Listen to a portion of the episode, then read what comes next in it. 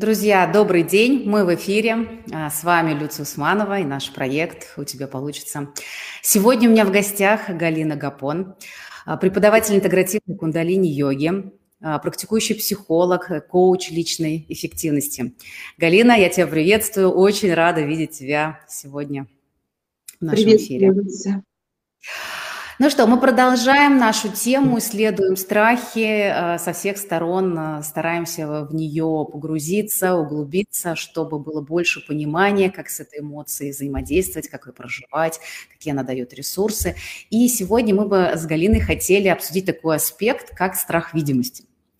А, вот как этот страх э, зачастую, он характерен для людей, которые а, знают, чего хотят. Они даже уже обладают определенной компетенцией, и у них есть посыл куда-то двигаться. И им вроде бы сам Бог велел уже расширяться, но в какой-то момент они вот затаились и ничего не делают. Да? Вот такое встречается иногда, мы поговорим именно вот как бы в этом контексте. А, вот, Галина, расскажи, пожалуйста, э, как, э, что за люди, что за тип людей, которые испытывают подобный страх, как он проявляется, как им это мешает в жизни. Ну и дальше будем рассуждать, что с этим делать.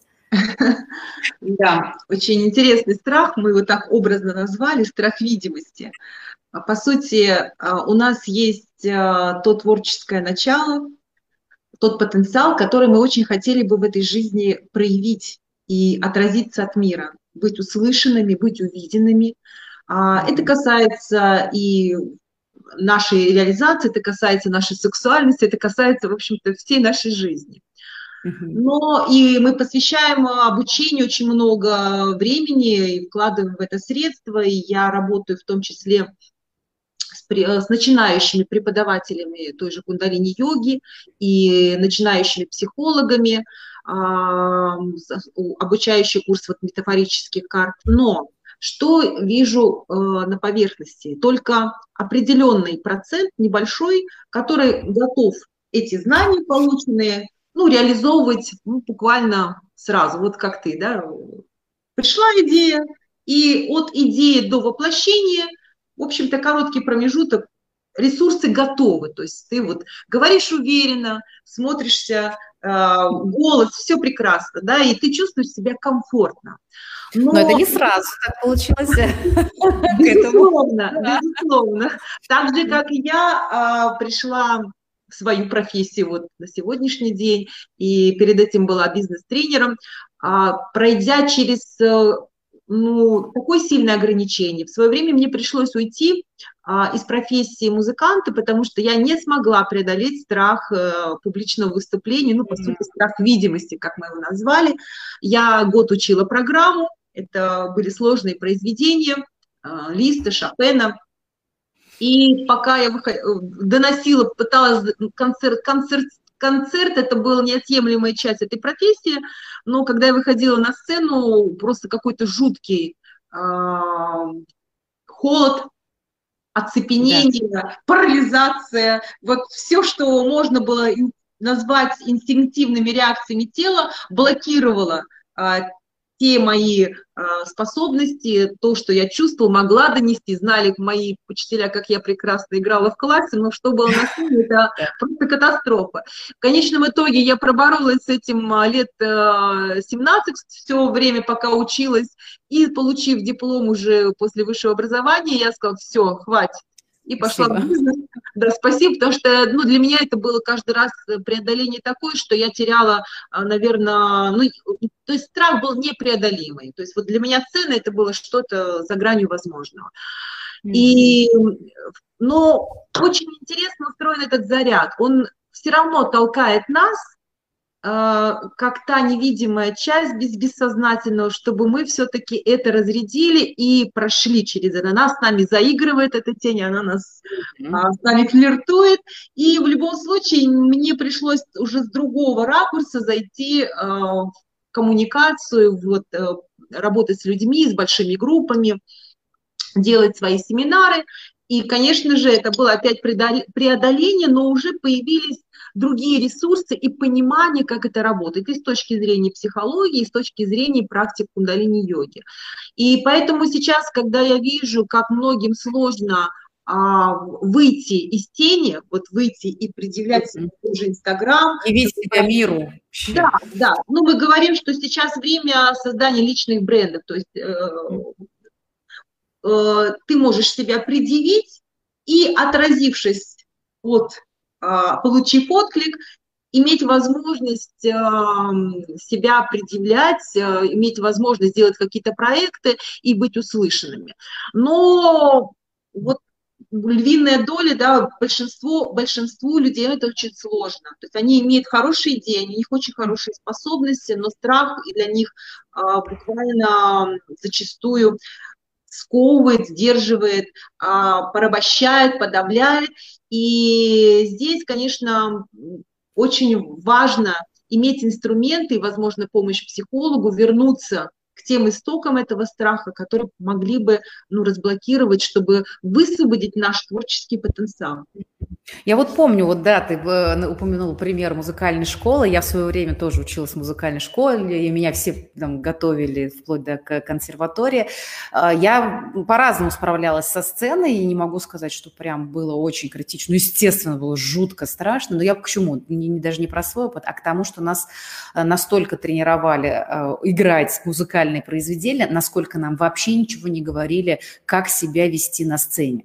То есть даже будучи ребенком в музыкальной школе надо было же выходить сдавать экзамены, то есть поддержки практически никакой не было. То есть ты должен был с этим как-то справиться сам. Справился – молодец. Не справился – ну, извини, вот там пальчики там похолодели, да, там, ну, разомни там их или еще что-то. То есть настолько вот не было вот этой поддержки. Я не знаю, как у тебя было в музыкальной школе. У нас, ну, говорили, ну, как-то вот пройдет там, да, или там получится. То есть, но инструментарий какого-то вот навыка вообще был ноль просто. Абсолютно есть... с тобой согласна. Да. Мало того, мне мама наливала валерьянки, я хорошо помню, там две ложки, и я так в таком в тумане шла на этот концерт, и у наших родителей не было вообще понимания, да, как помочь нам, то есть да. как справиться с этим э, стеснением, с страхом э, позора, провала и так далее, которое да. понятно, что только ум представит, он уже оцепенение всего тела, и ноги буквально не несут. Более того, там ведь, получается, нас еще и жестко оценивали по этому э, фактору, да, то есть ты справился, ты молодец, ты влиял на оценку. То есть если ты справился, у тебя пальчики мягкие, да, то есть ты в потоке, ты можешь э, управлять там своим телом пальцами, да, играть и все, явить то, что ты умеешь делать, да, а здесь, получается, не справился, значит, и технически не смог это сделать. Соответственно, вот эти оценки, они еще и каждый раз очень сильно били по и самолюбию, и было и обидно где-то, да, и прочее. Это тоже ведь, получается, одна из причин, у каждого наверняка, у нас там с тобой вот такой опыт сложился, у других какой-то свой опыт был, он же тоже, получается, влияет, лежит в основе того, что потом во взрослом опыте, забыв про это, да, но мы где-то постоянно, как бы подсознательно мы боимся вот этой, боимся оценки, боимся того, что мы проявимся и облажаемся, там, и нас увидит наш вот этот позор, потом будет стыдно и так далее. Вот, э, наверное, это тоже ведь лежит э, в причинах того, почему взрослые люди уверены где-то в себе и не могут сделать первый шаг иногда. Абсолютно верно. И когда человек э, обращается к психологу, и, как правило, всегда всплывает некая история раннего детства. А, ну, я работаю через день с, э, с подобным запросом, и у каждого есть э, история какая-то своя уникальная, где быть видимым это было равносильно позору или стыду, и безусловно, приходится работать с фигурой родителей, как правило, это мама. Кстати, очень часто, что э, взрослые, взрослые женщины, я больше с ними работаю, просто буду на них опираться, mm-hmm. а, блокируются вот этим ощущением стыда и страха, провала, э, тогда, когда их э, как раз э, родители, их матери были очень такими ярко выраженными, то есть они могли там прийти в школу, в детский сад, наорать на всех. И вот, вот такая громкость, вот такая видимость, она очень сильно а, в теле отразилось сильным зажимом, что быть видимым это просто равносильно вот, ну, какому-то позору. И, mm-hmm. к сожалению, стыд это такая эмоция, которую а, большинство даже не могут произнести, они не могут даже ощутить, что они это чувствуют. Они называют все что угодно, там страх, а, ну, э, ощущение Называть mm. инстинкты, но они не могут назвать, что на самом-то деле тело помнит вот этот стыд, и тело помнит ощущение провала и позора, когда э, девочку э, публично, мама, которая работала всегда на публике, она мечтала, чтобы ее ребенок выступал, записал ее на какой-то конкурс, она вышла на сцену и забыла все слова. И мама там, значит, из зрительного зала там ей что-то пыталась, давай, давай. Я, когда, вот сейчас я работаю юристом, но для меня выйти даже на собрание, ну, потому что там сидит собственник, мне нужно свое мнение обязательно, но для меня это просто каждый раз возвращение вот в эту маленькую девочку, я становлюсь словно пятилетней, у меня просто язык а, прилипает к небу, у меня все тело холодное, и я знаю, что нужно сказать, но я не могу. Вот, вот в таких случаях, конечно, нужна помощь. Получается, это память тела, которая а, запомнила вот эту эмоцию стыда. Да. Это, я полностью согласна, что даже со страхом люди больше готовы работать, чем, например, пойти в историю стыда, потому что ну, стыд, он всегда про что-то очень личное, про что-то очень глубокое, и даже вот ну, распаков... идти в эту историю часто бывает сложно.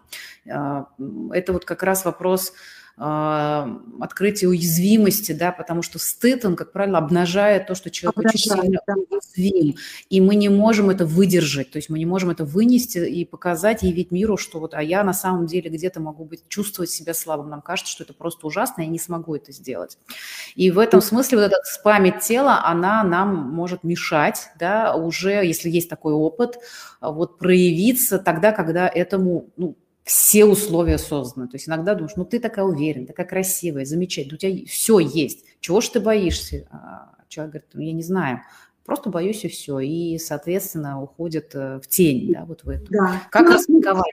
Тело включает свои инстинктивные uh-huh. реакции, и эти реакции, они связаны э, с нашим ну, выживанием. И uh-huh. понятно, да, что на уровне головы мы говорим, ну что здесь страшного, да, ну конце концов, мы же взрослые люди, можем выдержать. Но, как правило, это необъяснимые а, реакции, потому что а, для тела все, что было пережито, как вот такое невыносимое, состояние маленького ребенка, это как бы часть этой энергии, она замораживается, она mm-hmm. уходит глубоко в бессознательное, и прежде чем вот с этим взаимодействием, конечно, это нужно назвать, это нужно увидеть, это, с этой частью себя нужно соприкоснуться. И это, кстати, будет касаться не только публичного выступления вот в эфире, это напрямую будет касаться, например, если мы говорим про женщин и тех же мужчин, с, с стыдом и страхом а, проявить свою сексуальность, потому что, вот, кстати, горловой это одна и та же история, да, вот эта страх. история, да. Кстати, как только мы прорабатываем страх сексуальности, вот этой часть, которая, кстати, тоже хочет быть увиденной, да, если mm-hmm. вот говорим про сексуальность, почему у нас это же бессознательная глубинная часть, но она хочет быть раскрыта, там колоссальный поток энергии. Но если на нее был наложен вот это заклятие, родителей, mm-hmm. учителей, да, что это стыдно, что как ты можешь, и вообще э, в нашей семье это не принято было никак. Да, да, да. То понятно, что на уровне головы все хотят отношений, все хотят как-то вот э, повзаимодействовать, вступить в контакт, но тело живет как будто своей жизнью, оно включает такой интересный инстинкт стать невидимой, угу. исчезать Э, ну, как мы говорим, провалиться от стыда, да, то есть исчезнуть.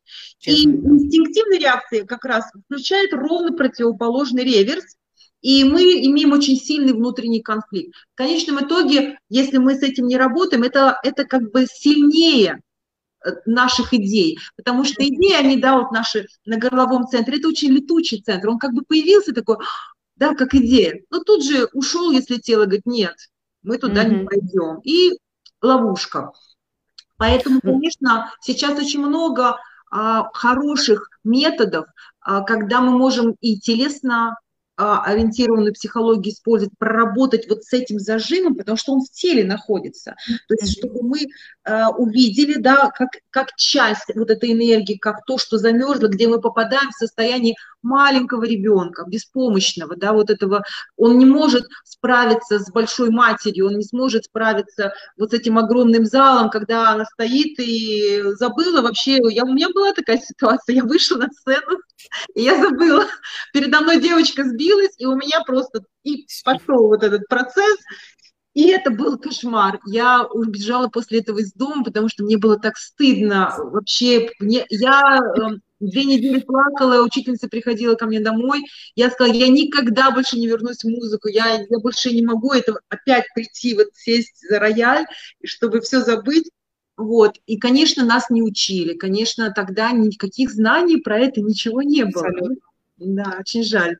Сейчас все доступно, сейчас удивительное время, когда можно проработать э, такие страхи, высвободить вот этот потенциал, и у нас тогда больше выбора. Мы можем быть в отношениях, да, мы можем раскрывать свою сексуальность, мы можем говорить, мы можем петь, мы можем вот делать то во взрослом возрасте, что, возможно, нам хотелось, но мы тогда были зажаты в этих тисках страха и стыда.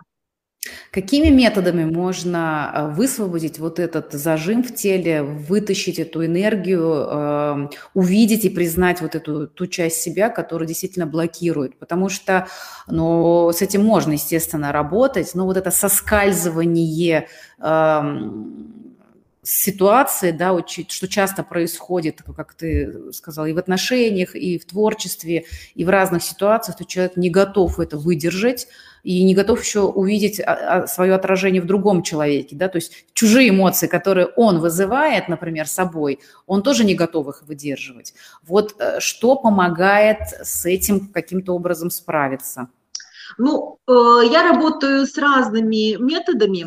Мне очень нравится сочетать э, метафорические карты, где мы можем найти это состояние через образ, через картинку.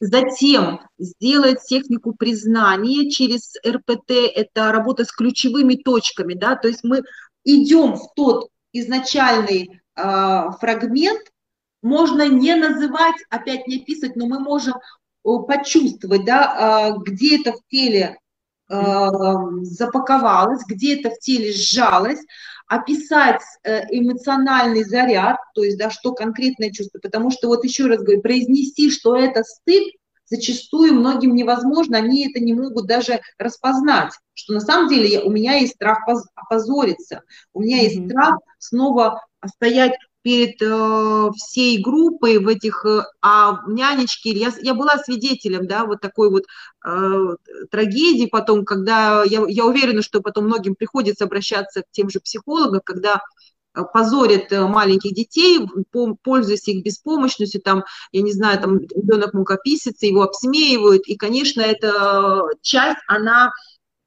помнит это состояние.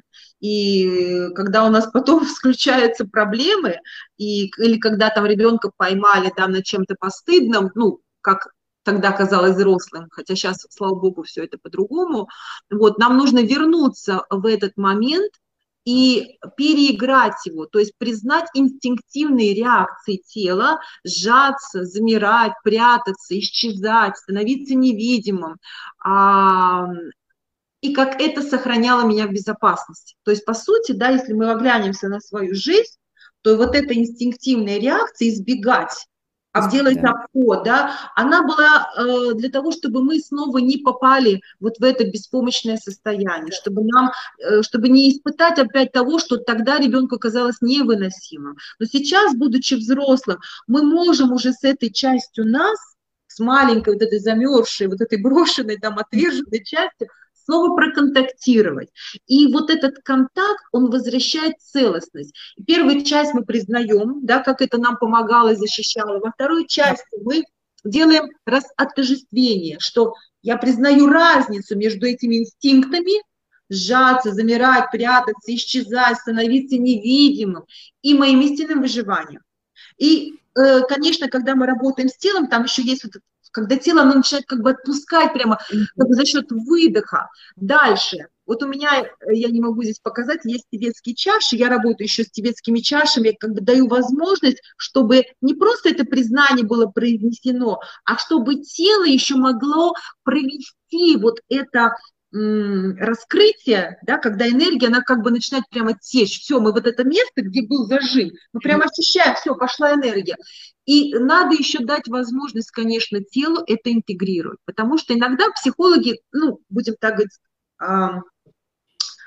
останавливаются на этой первой части. Но мы знаем, что тело, оно имеет природу какую? Материальную, плотную. И идеи, которые вот у нас, а, ну все понятно, тело говорит, ну нет, и возвращает часто обратно все на свои да. места, потому что так было привычно. То есть женщина ходит на тренинг по сексуальности, там что-то раскрывает, но как только дело доходит до реальных э, знакомств, э, тело говорит, нет, мы туда не пойдем. Ты хоть что хочешь со мной. И вот здесь, конечно, очень помогает а, кундалини-йога. Потому что кундалини-йога имеет во своем ассортименте достаточно много комплексов, которые работают с этими страхами, а, которые работают с чувством а, стыда. То есть есть специальные прямо комплексы, например, четыре упражнения для счастья, когда мы буквально делаем с помощью мощного дыхания, да, вытянутый язык, мы подключаем всю эндокринную систему, мы включаем гипофиз, который, да, является нашим главнокомандующим, и мы через вот эти эмоциональные перепроживания, по сути, скрываем этот файл и перепрописываем программу, потому что вот с телом ничего не получится, да, недостаточно на уровне головы это произнести, признать, нужна трансформация и допуск тела, чтобы оно почувствовало, вот оно, вот оно это ощущение, потом более тонкие, конечно, крия и комплекс это на горловой центр, когда есть все уже придумано, все записано, Йоги Баджан дал удивительную технологию, когда мы, а, многие говорят, у меня ком в горле, да, потому что противоречие между головой и сердцем, то есть э, голова имеет свои идеи, а на уровне тела мы вот доходит сюда, да, и мы обратно подавляем. И вот здесь очень важно а, специальный комплекс есть, который раскрывает эту энергию, и мы тогда чувствуем согласованность. То есть на уровне наших идей говорить, быть видим, на уровне наших чувств, мы чувствуем вдохновение, да, человек после, после такой сессии, он называет эти ресурсы, я чувствую вдохновение, я чувствую вот эту силу, я чувствую, как будто у меня вот тело раскрылось, расправилось, как будто бы меня стало больше, вот это еще очень интересно, меня стало больше. То есть я не маленький, да, вот внутри вот этот сжатый ребеночек, который там спрятаться хочет, боже мой, только не на сцену или только не э, на экран. И все, и мы тогда чувствуем на всех уровнях эту согласованность, и нам тогда безопасно. То есть выходить на сцену, иметь контакт а, с мужчинами, если мы говорим про женщин, или, или мужчин с женщинами, нам безопасно. Но это как раз вопрос о том, что э, в теме страха всегда важно действие. Конечно. Вот без этого обойтись никак не можем. Вот это «бойся, но действие» – это некая мантра, которая должна стать, наверное, для любого человека основополагающей, который хочет с этим поработать. Но сделать действие в реальной жизни намного сложнее, нежели вот таким вот образом через любые практики. В этом смысле я согласна, кундалини-йога дает колоссальный опыт прожить вот это действие. То есть перепрошивка происходит, потому что пока мы не сделаем, мы не получим опыт пока мы не сделаем, мы не зафиксируем вот это знание. Я а с этим опытом, который мы прожили на коврике, мы берем его с собой в жизнь, и нам уже мозг, он так хитро устроен, да, что он говорит, э, понимает, там, неважно, прожил ты это в реальности, в хороших там фантазиях, где с откликанием тела, или там э, вот так метафорически прожил это через йогу, самое главное, что приобретается новый опыт. И человек уже потом, э, когда ему страшно, говорит, так, подожди, я уже это делал. И он да. уже в реальности идет э, с намного большим ресурсом, с намного большей уверенностью в себе, нежели это было до. И когда он даже с пониманием говорит, а ну на самом деле я понял, да, в чем причина. Да? То есть важно соединить вот это. Абсолютно верно. Это как кирпичик, да, который уже тело запомнило, и в нужный момент оно его просто встроит, вот как пазл. И тогда мы уже на этот опыт опираемся. И мы видим, насколько удивительный инструмент наше тело. Потому что тело, оно похоже на рояль. если рояль расстроен, он, ну, даже хороший рояль будет играть какофонию. Мы не можем сыграть Шопена на этом рояле. Но если пришел настройщик, да, он подтянул все струны, он проверил молоточки, мы садимся, мы играем, и это красиво, это... И вот наше тело – это рояль, который тоже требует настройки, сонастроиться, да, с нашими идеями, сонастроиться с тем потенциалом, который мы все чувствуем. И, конечно, хотим выразить его, потому что этот потенциал дал на эту жизнь, а это тело нам служит для этого. И когда вот эта энергия начинает выражаться, мы чувствуем эту эйфорию, это счастье, потому что все, вот мы можем это проявить, там, неважно, это картина может быть, это может быть на а, какой-то рисунок, это может быть наше слово, и вот это и есть э, то движение энергии. В противном случае, если мы подавляем это в себя, не даем реализовывать, тогда мы будем чувствовать печаль. Печаль, которая э, в конечном итоге придет в депрессии и кризис среднего возраста, а дальше ощущение и что вот это все. И тогда мы видим, что человек работает э, не на той Э, специальности, которая ему нравится, когда он вынужден просто получать какие-то гроши, хотя его потенциал значительно выше. Да, мы сейчас говорим, что сейчас пришло время а, именно личного бренда. То есть мы уходим от вот этих корпораций, да, когда человек в корпорациях, ну, как бы прятался там за вот этим брендом каким, ну, какой-то организации. Мы сейчас говорим о том, что э, всем хватает места, всем у всех есть возможность себя проявить. И даже если это твой страх в прошлом, это твоя сильная сторона, потому что там же много энергии.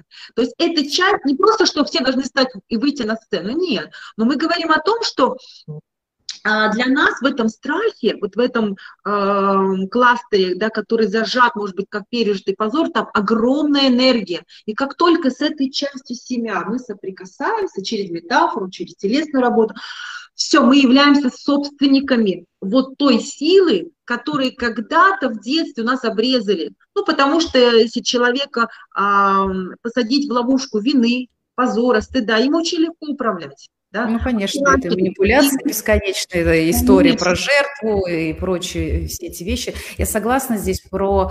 Вот мы с Ириной Боржак тоже в предыдущем разговоре затронули такой момент, что один из самых сильных страхов, а, за которым скрывается страх смерти, это страх, что ты не реализовался. И вот как раз то, что, да, это очень коррелирует с тем, что мы сейчас обсуждаем, да, когда вот э, эти кризисы человеческие, они происходят из-за того, что а внутренний-то потенциал, он его как бы подталкивает, иди делай, вот твое предназначение, вот а уже к определенному возрасту, ну, как правило, очень многие люди, они внутренне начинают понимать, что они на самом деле хотят, да, то есть мы не говорим там про то, что раньше можно было чьи-то идеи реализовывать, но в какой-то момент это понимание приходит, это подталкивание идет изнутри, а с другой стороны вот эти страхи уже социальные, они не дают, и вот этот вот э, диссонанс происходит, человек живет свою жизнь, в какой-то момент все чаще его посещает мысль о том, что а я и не жил. И это mm-hmm. страшно. И это действительно страшнее даже, чем что-либо другое. Поэтому как важно вот это заранее, ну как, как заранее, когда человек уже готов распаковывать вот это, да, идти в эту историю и сделать для себя то важное, что необходимо сделать, я считаю. Абсолютно согласна с тобой. Я, мне очень приятно сейчас видеть, как многие, а, ну вот э, э, из Казани, многие, у меня очень много знакомых, а, имея бизнес, имея свою, э, ну, как бы деятельность, они становятся сейчас а, публичными людьми в Инстаграм, рассказывают про свою жизнь, они делятся а, ну, тем образом жизни, который позволяет им поддерживать себя, да, вот уже будучи возрастными женщинами. Это очень здорово, да, когда мы можем писать про себе, про себя, о себе, своей жизни и находить, по сути, ну, как бы свою стаю, находить, да, не значит, что мы должны всем нравиться, боже упаси, да, я думаю, что я многим не нравлюсь, и это нормально. Мы как бы через это проявление находим своих. Абсолютно, вот прям сто процентов, да, потому что человек в любом случае остается социальным существом, да, и вот это сейчас э, тема очень такая актуальна, это вот история-теллинга, да, то есть каждый человек э, – это нарратив, это та история, которую он о себе рассказывает другим людям.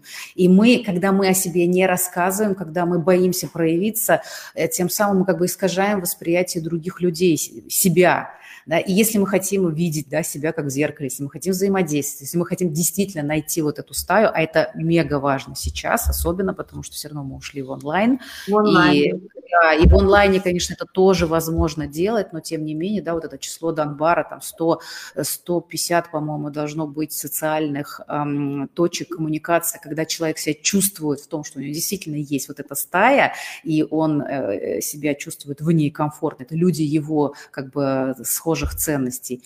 Вот когда человек рассказывает эту историю себе, когда он открыт миру, то это вдруг э, позволяет вот эту э, ту самую стаю наращивать, привлекать и находить в ней свое место, свою роль. И там очень интересно происходит уже вот эти, когда истории, нарративы, они начинают переплетаться, и это вообще очень красивая уже такая мета-история, да, получается. И это очень, по-моему, круто. Я считаю, что последний год с э, карантинной историей он открыл новое пространство, да, кто бы там сейчас, может быть, не ужаснулся моим словам, но это так. И мы видим, что мир уже поменялся, он, скорее всего, не будет уже таким, каким мы его знаем. И нам придется все равно осваивать интернет-пространство, онлайн-режимы и продолжать это пространство расширять. И я для себя вижу в этом колоссальные личные возможности – например, вот э, наша любимая с тобой страна Италия, э, да. я лишь при одном условии, да, для себя так вот внутри сказала, что я могу там жить, потому что я могу работать, продолжать в онлайн. У меня уже есть та вот стая единомышленники, да. Где я чувствую, ну, вот эту огромную поддержку, этот обмен, потому что в любом случае это сейчас э, вот, от, открывает для нас действительно какие-то колоссальные возможности, мы можем выбрать то место, где мы хотим жить и продолжать делать работу, и онлайн сейчас а, это пространство действительно для реализации, да, вот действительно возможность э, себя как-то предъявить. И, конечно, вот очень многие говорят, я делаю это через силу, я делаю каждый раз, вот борюсь с собой. Вот это такие признаки, которые ну, показывают, что, скорее всего, вам все-таки нужно взять консультацию, как-то что-то проработать, потому что в идеале, когда вы провели эфир, вы выступили, и вы обменялись энергией, энергии стало больше. Если mm-hmm. после эфира э, вашей, у вас энергии стало меньше, скорее всего, здесь есть какая-то травма. То есть с этим нужно mm-hmm. соприкоснуться и с этому дать внимание, потому что обмен должен быть равноценный. Если вы каждый раз себя тащите в эти соцсети, да, и вы чувствуете, что что-то внутри упирается, вы сражаетесь, у вас есть внутренний конфликт, вот это прямо тогда история про то, что с этим бы нужно ну, обратиться к специалисту. Я согласна, но тем, и, и тем не менее, э, при всем при том, что она обязательно, если какие-то глубокие противоречия, надо все-таки, наверное, обращаться к не наверное, надо бы обращаться к специалисту или находить группу единомышленников, ну как либо как минимум какие-то проективные инструменты, да, использовать для себя помогающие.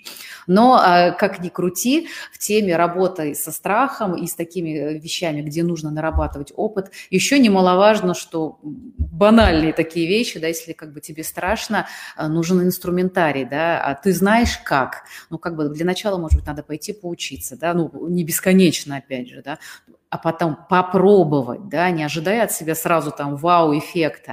То есть в любом случае вот этот навык, навык, навык. Я сегодня просто к чему сейчас это говорю, я разговаривала со своим хорошим, ну, это был мой тренер, он вообще в прошлом, а, как это называется, отряд специального назначения, в общем, да, то есть они там, естественно, работали в сложных местах, это спецназ.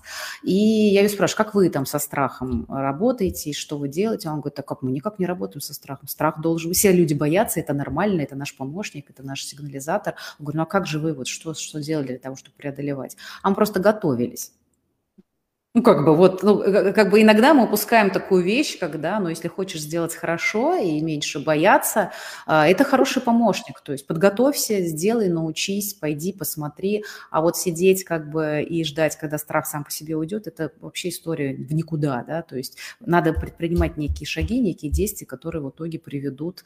А, и все вместе, мне кажется, что мы с тобой обсуждали в комплексе, оно даст, наверное, вот этот тот вау-эффект, о котором человек там, мечтает внутри. Да, есть такая хорошая фраза «идти навстречу страху». И для начала его нужно назвать, его увидеть, mm-hmm. с ним нужно взаимодействовать, потому что, конечно, когда-то нам этот страх помогал, помогал э, ну, избежать снова повтора mm-hmm. этой травматизации. Но тогда мы были маленькими, и тогда у нас, может быть, да. сильно не хватало ресурсов.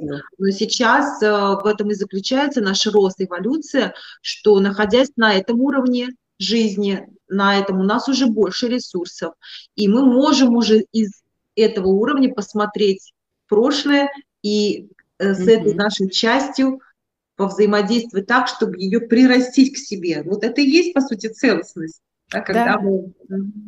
Да. Ну что, по-моему, мы так замечательно эту тему осветили сегодня, на мой взгляд. Мы очень много успели с тобой. Спасибо за такую прям очень энергичную, вдохновляющую беседу. И мы поддерживаем традицию нашего подкаста. А, я задам тебе вопрос для того, чтобы мы уже завершали его. Вот на твой взгляд, почему у человека получается или не получается? Еще раз вопрос. А, почему у человека получается или не получается? Вообще, в принципе. А что, что конкретно получается или не получается? А вот, вот э, я всем задаю вопросы именно так. Вот, получается или не получается? Достичь цели, там, получить желаемого, не, справиться, с, опять же, со страхом. Что э, люб, люб, подставить можно после этого все, что угодно. Почему что-то получается, а что-то нет?